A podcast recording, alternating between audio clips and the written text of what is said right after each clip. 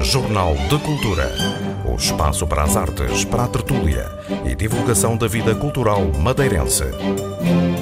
Uma baleia navega no campo da barca, chamando a atenção de quem passa. Neste Jornal de Cultura, conversamos com o artista Marcos Milewski, autor do mural. O economista João Abel de Freitas conta-nos quem foi João Inocêncio Camacho de Freitas, que dá nome ao seu último livro, um homem do regime de Salazar que sonhou fazer coisas diferentes. Visitamos neste programa duas exposições: Biblioteca Natural, a Ilha, de Catarina Leitão, e Quinta Essência, de Luz Henriques. Levantamos um pouco a cortina para espreitar a peça de teatro A Casa da Montanha, que envolve todos os grupos da Casa do Povo da Camacha na celebração dos 80 anos da instituição. A crónica literária desta semana é da responsabilidade de Roberto Macedo Alves, que sugere a leitura de Clube de Combate, esse mesmo o livro que deu origem ao filme. Jornal de Cultura, com Lilia Mata.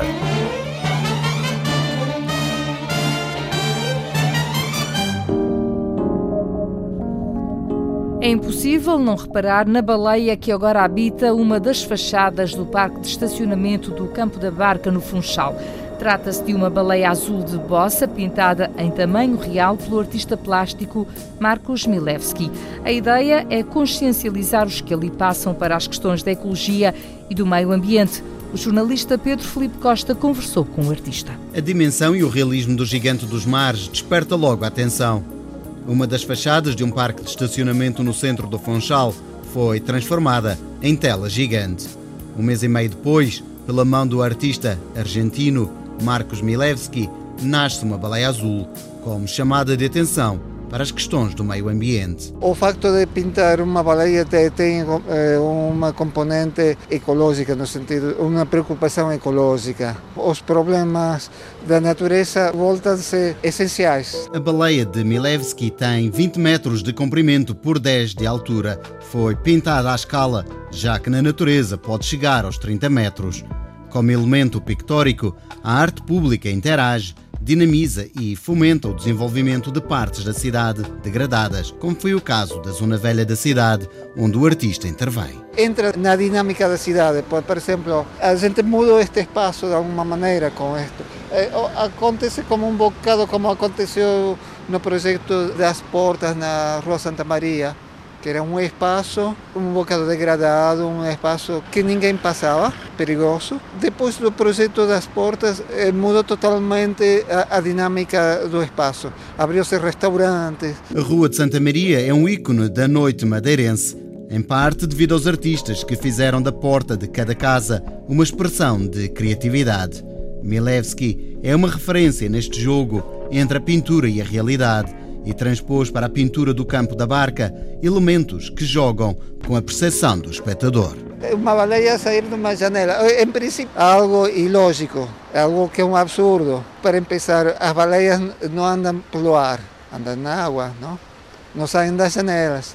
Mas nós já estamos habituados a causa da arte surrealista, mesmo pelos jogos de computador, pelo cinema, aceitar o ilógico como parte da nossa vida. As pessoas aceitam com naturalidade que a baleia saia pela janela, mas penso que 50 anos atrás não, porque eh, eh, as, as mentalidades mudaram. Mudaram as mentalidades e, como diz o artista, o público também tem vindo a ganhar consciência artística.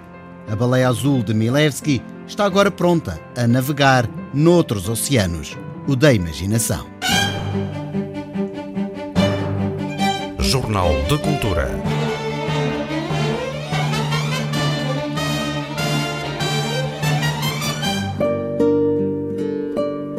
Chamava-se João Inocêncio Camacho de Freitas, era natural da Ribeira Brava e foi um homem do regime de Salazar. Exerceu os cargos de capitão do Porto do Funchal e depois de governador da Madeira. Não fosse ter tropeçado por acaso na correspondência que João Inocêncio Camacho de Freitas trocou com Oliveira Salazar, o economista madeirense João Abel de Freitas nunca teria achado esta figura suficientemente interessante para merecer um livro. As cartas, porém, mostram um homem com ideias diferentes, ideias que, embora nunca tenham vingado devido à ditadura, poderiam ter dado outro rumo a diversas questões, entre elas a do Porto do Funchal. Esta é a convicção de João Abel de Freitas, autor do livro João Inocêncio Camacho de Freitas, governador e capitão do Porto do Funchal. É até engraçado que eu nunca pensei estar a escrever uh, sobre um homem claramente do Estado Novo. Pronto, nunca pensei. Mas, como tinha feito um livro sobre a Madeira, uh, o Estado Novo e a ditadura militar, uh, sobretudo no, na Torre do Tumbo, encontrei uma série de, de documentos, entre quais as cartas uh, de várias pessoas da Madeira. Eu tenho, eu tenho, cerca de 100 cartas de madeirenses enviados ao António Oliveira Salazar. Já pensei várias vezes em publicar aquilo, mas tem algumas que de algum modo trazem alguns, alguns problemas éticos. Mas encontrei o. e tinha até em CD, tinha comprado sobre João Inocêncio Camacho de Freitas. Tinha uma ideia de Lício, que era um homem apagado, eh, que não fazia ondas, etc. E comecei a ver que não era bem assim. De onde eu, a explicar o livro, digo que há duas razões que me fizeram escrever. Foi a, a surpresa e a curiosidade. Como vi que ele, em algumas coisas, estuava, da, da, da, da, situação oficial, das posições oficiais, em termos técnicos, resolvi ir investigar profundamente e cheguei à conclusão que tinha, que tinha algumas razões eh, e que valeu a pena, porque dá, independentemente de ser homem afeto ao regime, claramente religioso, etc., tinha várias posições sobre problemas da Madeira completamente diferentes e que, no meu entender, até seriam muito úteis se tivessem seguido aquilo que ele pensava nomeadamente o Porto do Funchal. Ele tinha uma noção de Porto do Funchal, muito ligado ao desenvolvimento do turismo e que, de facto, eh, era um, outra, um outro projeto, outro projeto completamente diferente. Completamente diferente. Teria resultado melhor? De certeza. Ele era comandante do Porto do Funchal, portanto, ele, ele teve cá dois tipos de funções. Primeiro comandante do Porto do Funchal e depois governador na altura, quando ele começa a defender uma posição completamente diferente sobre o Porto Funchal, era comandante. Estávamos na época dos hidroaviões. Os hidroaviões, até com uma passagem de hidroavião pequenino para o hidroavião grande. E a Madeira já era conhecida na altura como tendo muito mais condições para aviação. De onde ele, dessa perspectiva, defendia um, um porto em que desse direito a um porto marítimo, portanto com, com uma rampa de aterragem ou da marisagem e também de tal. Portanto, tinha, tinha uma outra composição, tinha dois molhos uh, ao, lado, ao lado, com espaço um do outro. Uh, ele tinha como perspectiva o turismo para que os grandes barcos na altura não, não, não encostavam pudessem encostar. Portanto, era um, um porto, um projeto de porto, simultaneamente para a aviação, neste caso os hidroaviões, e também para uh, os transatlânticos grandes que ficavam ao largo e que depois as pessoas vinham em barco para, para o cais do, do Funchal, ou para a antiga pontinha, que, que, era muito reduzida. Portanto, ele tinha um projeto bastante grande, ambicioso e que, na altura, não foi, não foi discutido e havia muita gente a apoiá-lo. Havia muita gente a apoiá-lo, inclusive de, de, nível técnico, sobretudo a nível da Marinha. Uh, havia muita gente que apoiava isso. É evidente que ele não convenceu-se que nas suas cartas, nos seus relacionamentos com o António Oliveira Salazar é conseguir influenciar nesse sentido, mas de facto não, não, não, não conseguiu, não conseguiu. E eu defendo a tese, evidente que precisava ser aprofundada, que ele até é convidado para governador civil de, do Distrito Autónomo do Funchal para de algum modo deixar de incomodar nesta sua uh, tese sobre o Porto do Funchal, que ele aproveitava todas as oportunidades para dizer que o Porto do Funchal devia de ser outro e que era fundamental e que era fundamental para o desenvolvimento do turismo da Madeira.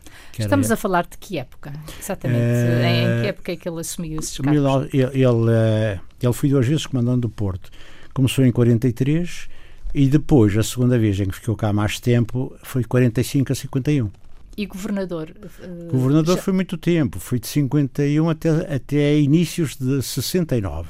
Fui o, durante o Estado Novo, fui o, quem teve o consulado maior como governador, cerca de 17 anos. E aí também mostrou algumas ideias que se diferenciavam, por exemplo, na colonia, na cana-do-açúcar, uh, no projeto das aguardentes, etc, etc, que tem a ver com a cana-de-açúcar. Também tinha ideias, uh, por vezes, diferentes e que chocavam com algumas ideias a nível nacional. E, mas ele, essencialmente, o grande problema dele, até como formação, como homem do Porto, mesmo como governador, eh, falava sempre do Porto quando tinha oportunidade. Eu penso que ele só ficou desiludido em, em 54 quando, de algum modo, é convidado a fazer uma conferência de imprensa para a Madeira sobre o Porto, em que teve de dizer coisas que não tinham nada a ver com aquilo que ele pensava. Portanto, foi o, o ministro da altura eh, que, de algum modo, convida para apresentar o novo Porto, que era um, uma ampliação do Porto Funchal, decidida em Lisboa, pelo Ministério das Obras Públicas, em que ele teve de, de, de, dizer várias coisas que não concordava. E aí começou a arrefecer, e isso até se nota nas cartas que ele posteriormente enviou a Salazar. Em que eh, sentido? São cartas mais, mais distantes? Mais... São cartas mais distantes e que, de algum modo, começaram a escassear. Porque ele, no princípio, até escrevia bastantes, bastantes cartas, etc, etc, mas depois começaram a escassear ele tinha a noção, e aquela tese que eu disse, que ele é convidado para governador para de algum modo afastá-lo da sua posição do Porto, ele tem uma carta balanço no primeiro ano de governador, no fim do primeiro ano, em que diz que aceitou aquilo com algum sacrifício, na medida em que de algum modo fica tolhido, é a palavra dele, de falar eh, tanto sobre o Porto como gostava, mas de qualquer maneira continua a ter aquele projeto para o Porto. Agora, quem diz isto um ano depois de ser governador, isto tem algum significado. É evidente que era preciso aprofundar para fundamentar totalmente a minha tese, mas ele, numa carta por escrito, diz isto ao presidente do Conselho de Ministros, na altura, o Dr. António Oliveira Salazar, isto quererá dizer alguma coisa, porque ele se sente de algum modo tolhido de continuar com a força toda que fazia uh, a falar do Porto. No entanto, várias vezes depois voltou ainda a falar na mesma perspectiva.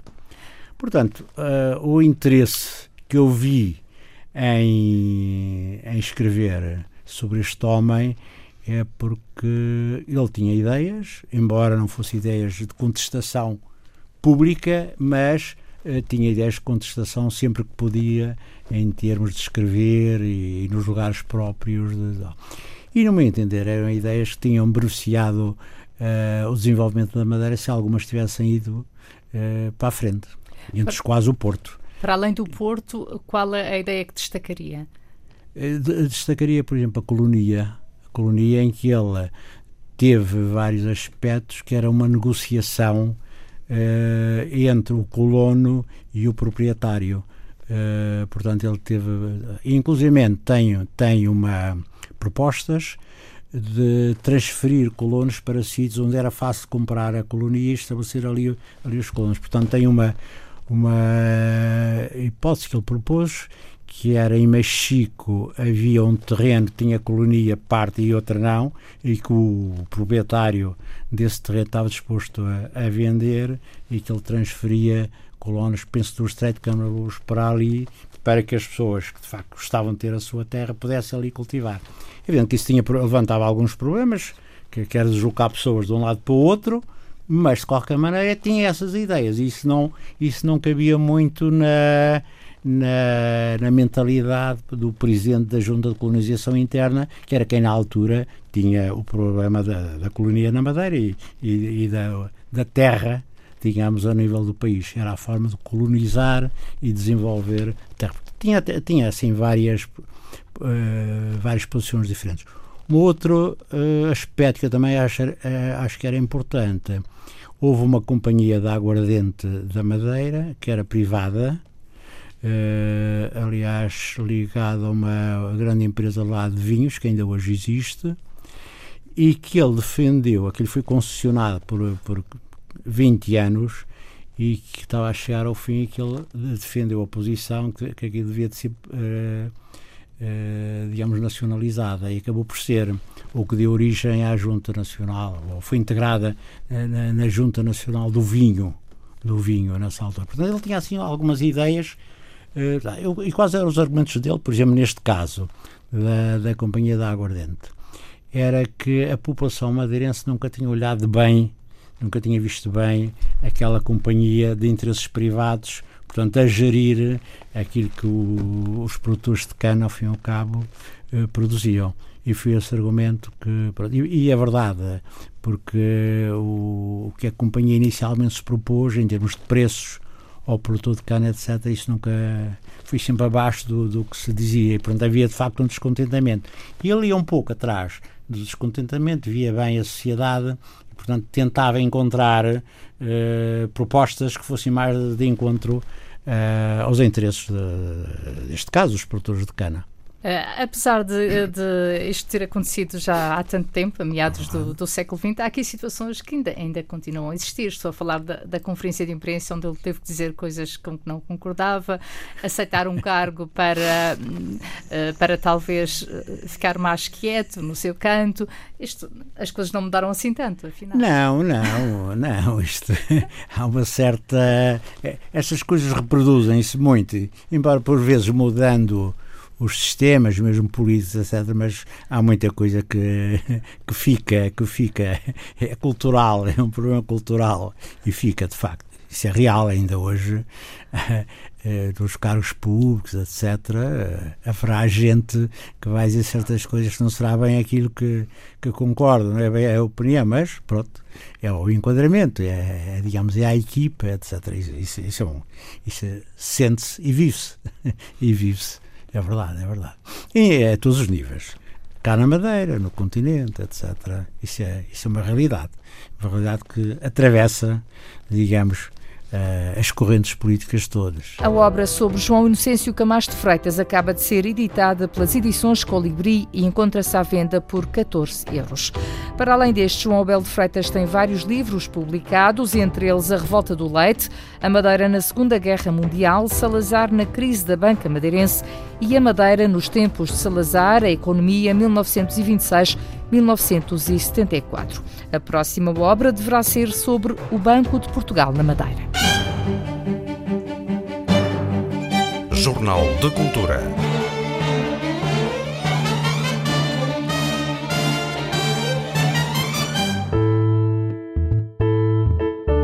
É um livro que deu origem a um filme com o conhecido ator Brad Pitt, na opinião de Roberto Macedo Alves, Clube de Combate. Escrito em 1996, continua a ser uma leitura incontornável. Eis a sugestão de leitura desta semana. O Clube de Combate é um livro estranho, diferente e perturbador. Foi publicado inicialmente no ano 1996 e rapidamente ganhou o estatuto de obra de culto. É o fruto da imaginação alucinada do escritor americano Chuck Palahniuk, um autor que surgiu no finais dos anos 90 como uma das vozes mais originais do moderno romance norte-americano. A sua escrita é diabolicamente divertida e a sua obra está repleta de humor negro na tradição de autores americanos como Kurt Vonnegut. O Clube de Combate é uma sátira violenta e feroz contra a nossa sociedade consumista, contra o capitalismo, contra a invasão da publicidade e o culto das celebridades. Retrata uma geração de homens solitários e desencantados com a vida que organizam ataques a bancos e lutas clandestinas em caves e arrecadações para poderem sentir alguma coisa numa sociedade que os faz sentir estagnados e dormentes. O nome do protagonista, que é também o narrador do livro, nunca é revelado Apenas sabemos que é um homem que trabalha na indústria automóvel e sofre de insônia devido ao jet lag constante e à insatisfação que sente pelo seu trabalho. Esta monotonia muda quando aparece Tyler Durden, um homem que rouba gordura humana das clínicas de lipoaspiração para fazer sabonetes e acaba por provocar a criação do primeiro clube de combate. Este clube é uma forma de viver fora dos limites da sociedade e das suas regras muitas vezes arbitrárias. A regra principal do clube de combate é que não se pode falar do clube de combate, por isso não irei revelar mais sobre o enredo do livro. No ano 1999, o livro foi adaptado para o cinema pelo realizador David Fincher, que decidiu alterar o final da obra original. No ano 2015, Palahniuk decidiu dar seguimento à narrativa de Tyler Durden num segundo volume do Clube de Combate, publicado desta vez em formato de banda desenhada. Trata-se de um livro fora do normal que nos faz pensar nas ansiedades e insuficiências da nossa sociedade de consumo. É uma leitura recomendada para alguém que deseja experimentar algo diferente e perturbador. Aproveite a sugestão de Roberto Macedo Alves, leia e veja o filme Clube de Combate. Jornal de Cultura.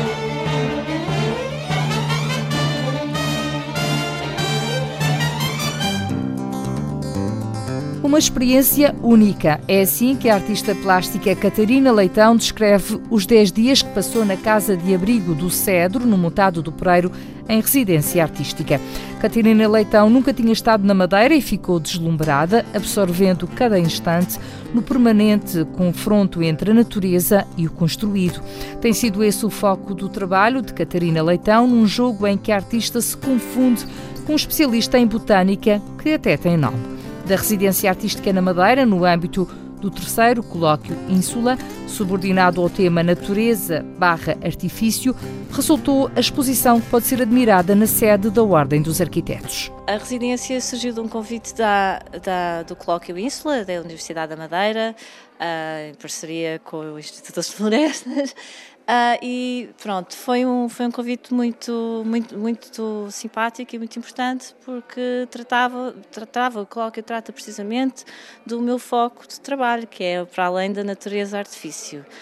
Uh, sendo assim, eles, uh, eles convidaram para passar uma estadia de 10 dias no, no Parque Natural, numa casa-abrigo, que aconteceu no passado setembro e que foi uma experiência incrível. Nunca tinha estado na Madeira foi, foi, foi, foi, foi uma experiência muito forte, a vários, a vários níveis, uh, porque não foi um contacto com, com uma natureza que se sente um, ah, que está em confronto com, com, com o artificial também, com, com, com, com o com, com a domesticação humana, não é? Com, e com todo este ecossistema que é, que é controlado, que é construído e, e preservado uh, pelo, pela população, pelas instituições, etc. Uh, ah, e, portanto, nesse, nesse sentido, e depois a, própria a natureza em si, que se sente muito em bruto, Uh, foi, foram aspectos muito interessantes na estadia. Eu, eu, eu, na realidade, nem consegui fazer trabalho propriamente enquanto cá estive,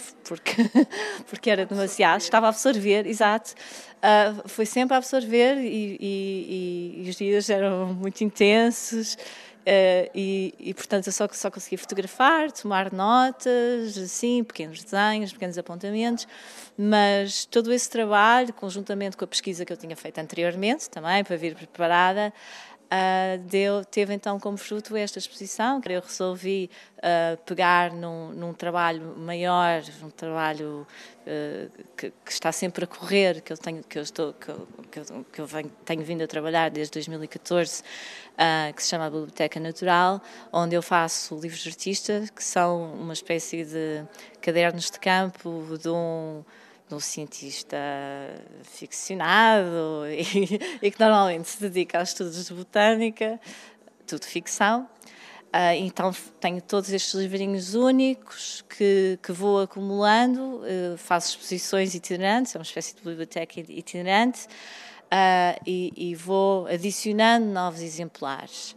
Às vezes há uns que, que saem da biblioteca porque têm que ir para outros lugares e vou fazendo então as, várias exposições. Então pensei neste contexto, nesta residência curta e com um mês para, para apresentar trabalho, resolvi adicionar uma, uma, uma nova coleção uh, dentro da Biblioteca Natural que se chama A Ilha.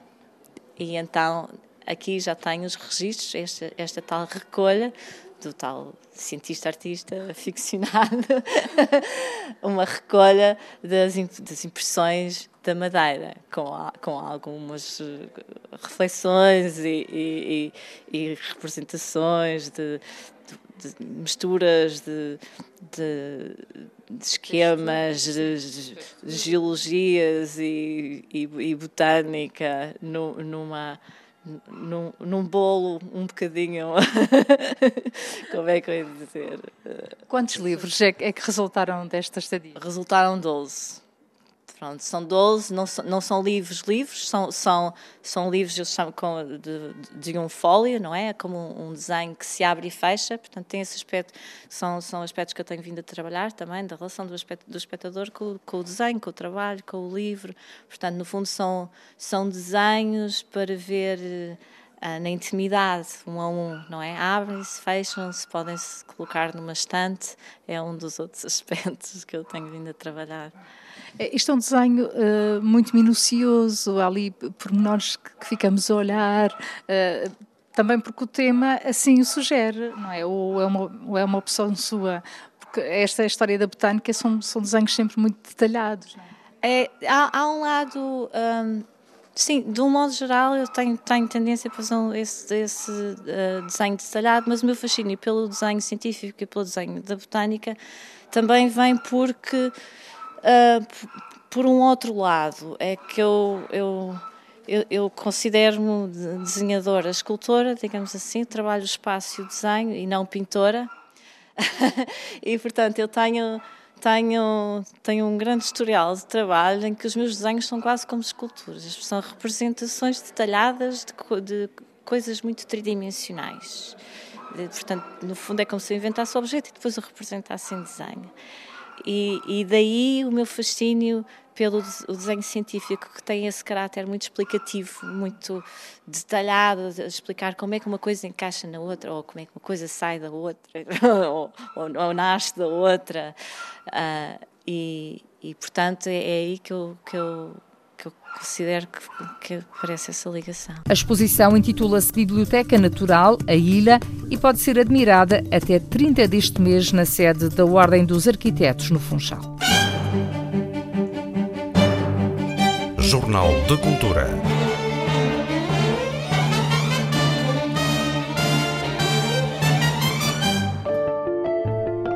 Quinta Essência é o título da exposição que a artista plástica madeirense Luz Henriques tem agora patente no aeroporto da Madeira. No total, a exposição é composta por 20 peças de cerâmica de pequeno formato. A artista utiliza grafismos minimalistas numa tentativa de se aproximar daquilo que nos transcende. Quinta essência uh, pressupõe uh, um estado de pureza, uh, digamos, extrema, não é? no fundo, no fundo, é um tema, de certa forma, quase que filosófico, não é? Porque o que eu quero, no fundo, no fundo, é, é o que todos nós queremos, é atingir o, o a perfeição, o melhor que se consegue, cada um de nós, não é? É naquilo que fazemos. A quinta essência é, é algo transcendental, qualquer coisa que, que, que, nos ultrapassa, quase que o entendimento, não é verdade? E a percepção. Uh, daí eu ter escolhido esse, esse tema. E como é que se consegue trabalhar esse tema? Que técnicas uh, que a Luz Henrique utiliza? Pronto, esta é uma mostra uh, de, composta por 20 peças, 15 peças de pequeno formato. Aliás, a exposição chama-se mesmo Exposição de Pequeno Formato, Quinta Essência, a contrapor com as exposições que eu tenho apresentado, que são de grandes formatos, não é? Toda a gente conhece. e, portanto, é, é, uma, é uma mostra composta por 20 peças, uh, 15 das quais uh, com formato 15 por 15 e 5, 30 por 30, uh, em cerâmica, chacotada e vidrada. E quanto às técnicas, são múltiplas técnicas, não é? Portanto, agora seria exaustivo estar a fazer referência às técnicas, mas são muitas mesmo. Neste momento, a Luz Henrique está mais virada para, para a cerâmica, para este tipo de, de, de trabalho. porquê? A, cerâmica sempre, sempre me acompanhou desde o início da carreira, não é? A cerâmica com, com, com a argila nós podemos realmente dar corpo àquilo que imaginamos na não é? E podemos depois desfazer e começar de novo. Tem essa vantagem, não é? Uh, tenho, é, é, é um, uma matéria orgânica que me dá realmente muito, muito prazer. Uh, uh, também me dá prazer a pintura, mas a argila dá-me ainda um prazer maior. Sim. O que é que obje nestes objetos em concreto nos remete para essa quinta essência? Ah, pronto, é, é, uma, é uma representação um, quase cósmica, não é verdade? Um, lunar, um, algo, como lhe disse, transcendental, qualquer coisa que nós desconhecemos, não é? É, é, são, é composta por grafismos muito uh, minimalistas, simples, é, é um trabalho, em, do ponto de vista cromático também é muito limpo, é um trabalho muito limpo. Uh, porque sim, porque me apeteceu fazer assim, não é?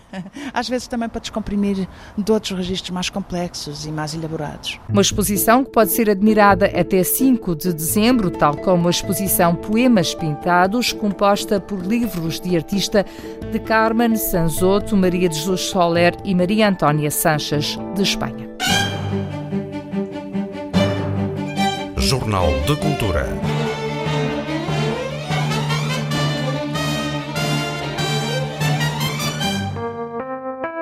Todos os grupos da Casa do Povo da Camacha vão participar numa peça de teatro que está a ser preparada para assinalar os 80 anos da instituição. Até Ricardo Vasconcelos, presidente da Casa do Povo, vai estrear-se como ator no espetáculo intitulado A Casa da Montanha, com estreia para convidados a 30 deste mês e espetáculos para o público em geral nos dias 1, 2 e 3 de dezembro. Lancei um desafio uh, aos grupos e às pessoas que integram a nossa instituição para termos um espetáculo comemorativo que envolvesse toda a, equipa que integra a instituição. O efeito foi, constituída uma comissão em que estão representados todos os grupos da instituição.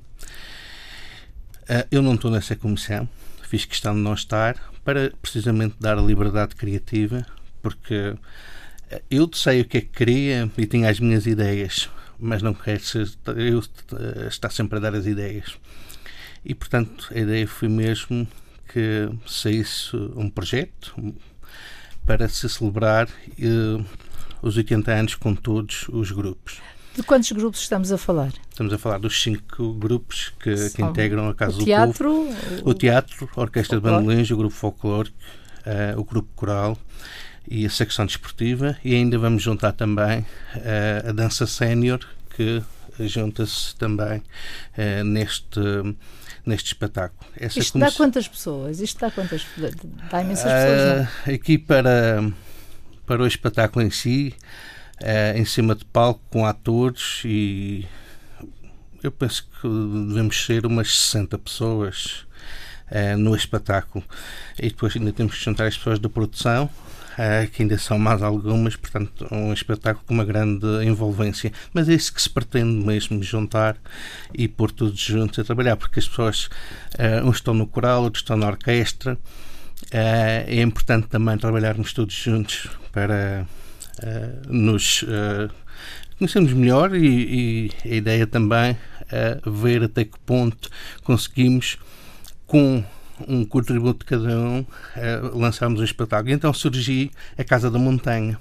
Que é, é o quê, concretamente? A Casa da Montanha é, uma peça, mas... é uma peça de teatro um, ehm, e que conta a história da Casa do Povo da Camacha, para que as pessoas também tenham a ideia um, ehm, do que é, que é a Casa do Povo da Camacha, desde 1937 até esta data, naturalmente. Uma história muito resumida é uma encenação do Zé Ferreira e com dramaturgia é também do Zé Ferreira eh, e da, da Sara Branco. São dois elementos do, do grupo de teatro. O Zé, desde sempre, no grupo de teatro, na encenação. E a Sara Branco também, uh, tem estado sempre no grupo de teatro e criaram os textos e fizeram a dramaturgia dos textos. Os atores são pessoas dos grupos. A ideia é que cada um dos atores represente o, o, os grupos. Um ator representa o grupo folclórico, outro ator representa a, orquestra de bandolins e depois há atores uh, figurativos, como é o meu caso. Eu vou participar nessa peça. Desafiaram-me a participar. Nunca tinha uh, participado ativamente. Quer dizer, lembro-me de uma vaga ideia quando estava nos Salesianos, uh, para a altura das festas de São João Bosco, ter participado Uh, numa pequena peça de teatro, todos os anos havia um concurso de teatro nos Salesianos, na altura das festas de São João Bosco, eu lembro de ter participado, mas com experiência assim a sério, não, nunca tinha tido. Uh, convidaram-me, desafiaram-me, uh, aceitei. Uh, vamos ver. Tá, temos estado a ensaiar intensivamente e, portanto, como dizia, há uma, um ator de cada grupo que representa uh, o grupo. Quer dizer vamos ter também música, bailinho? Vamos ter música, vamos ter, sim, um, uh, o espetáculo está, está, tem a parte de representação e depois também envolve uma parte musical e a parte final também um, uh, encerra com, com uma parte musical. Claro que eu não posso estar aqui a contar tudo, senão depois não me deixam. E além disso, também não se pode contar tudo, que é para uh, as pessoas depois irem lá e ver uh, o espetáculo. A estreia será no dia 30 de novembro, uh, para convidados. Um, e depois teremos três espetáculos pagos no dia 1, 2 e 3 de dezembro. Um, serão sempre às 21 horas os espetáculos, exceto no domingo, dia 3 de dezembro, que será às 18 horas. Um, e é desta forma que queremos encerrar assim com, com chave de ouro, como dizia há pouco, estas comemorações dos 80 anos, uh, num espetáculo que envolve toda a comunidade e que envolve toda a estrutura da Casa do Povo da Camacha, porque é realmente um espetáculo bastante envolvente. Começou a ser preparado já em abril, maio, é, porque é um, um espetáculo criado a partir do zero. Nos dias 1 e 2, o espetáculo acontece às 21 horas e no dia 3 às 18 horas. As entradas custam 5 euros para adultos e 3 euros para crianças dos 6 aos 9 anos de idade. Esta edição do Jornal de Cultura teve apoio técnico de Miguel França e sonorização de Paulo Reis. Fique bem. Jornal de Cultura. O espaço para as artes, para a tertúlia e divulgação da vida cultural madeirense.